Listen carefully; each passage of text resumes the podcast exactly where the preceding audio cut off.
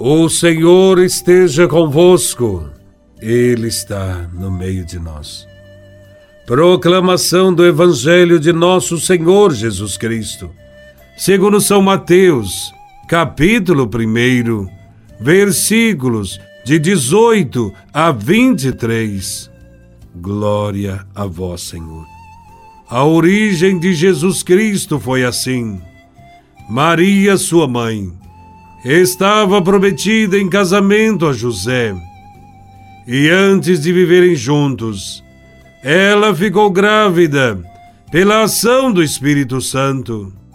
José, seu marido, era justo e, não querendo denunciá-la, resolveu abandonar Maria em segredo.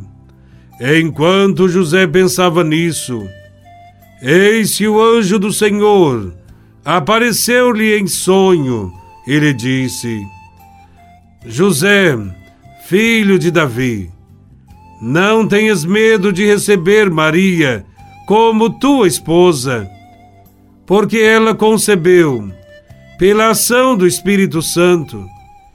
Ela dará à luz um filho, e tu lhe darás o nome de Jesus pois ele vai salvar o seu povo dos seus pecados.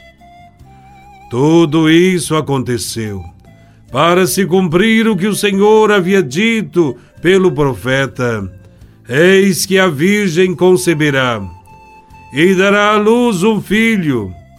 Ele será chamado pelo nome de Emanuel, que significa Deus está conosco.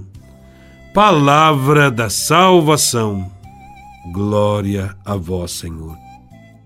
Hoje, a igreja celebra a festa do nascimento de Nossa Senhora.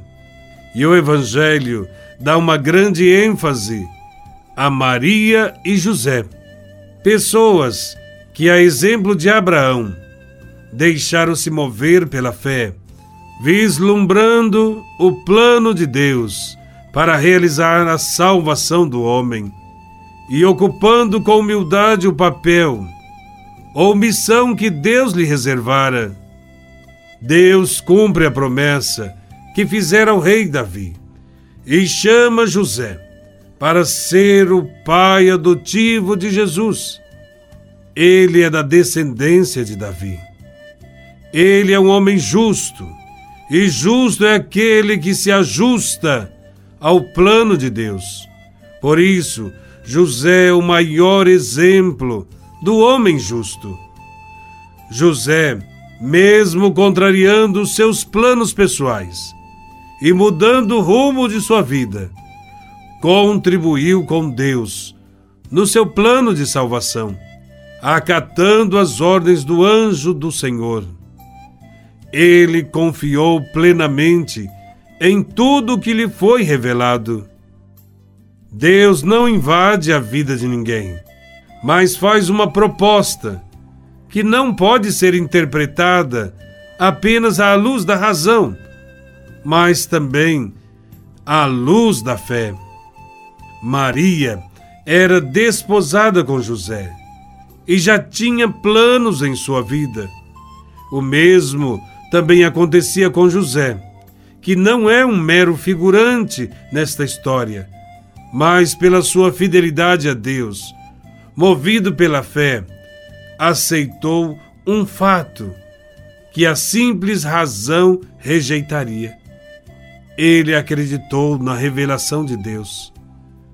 Despertando do sono, José põe em prática aquilo que ouvira com o ouvido do coração e toma por esposa a noiva grávida de Deus. Pode parecer um detalhe insignificante, mas penso que não.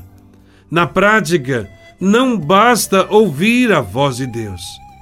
É preciso despertar do sono e olhar a vida e a história com outros olhos.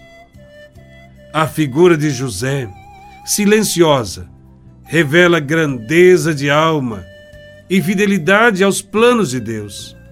Ao ver Maria grávida, José longe de condená-la, guarda respeitoso segredo.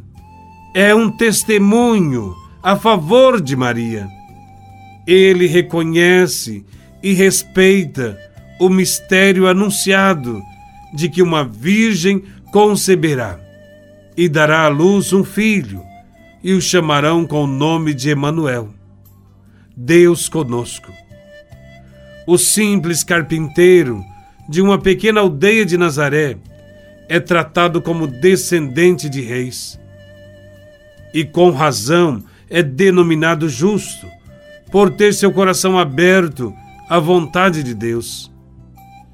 Ele não alimenta dúvidas, mas traz a certeza de que acabara de ouvir a voz de Deus.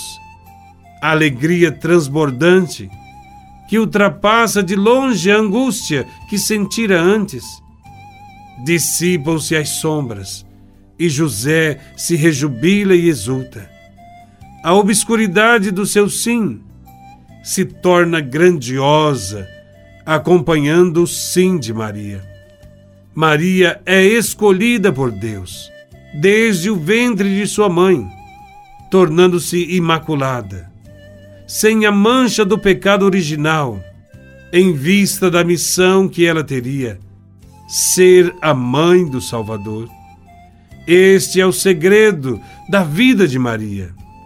Desde seu nascimento, sua vocação era caminhar com seu filho até a cruz e também no nascimento da igreja em Pentecostes está presente. O segredo da vida de Nossa Senhora é ser conduzida pelo Espírito Santo.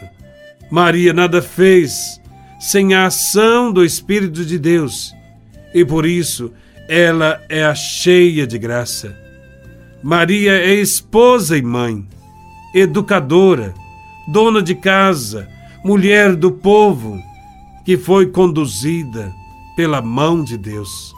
Celebrar o aniversário da mãe de Jesus é celebrar sua participação na história da salvação.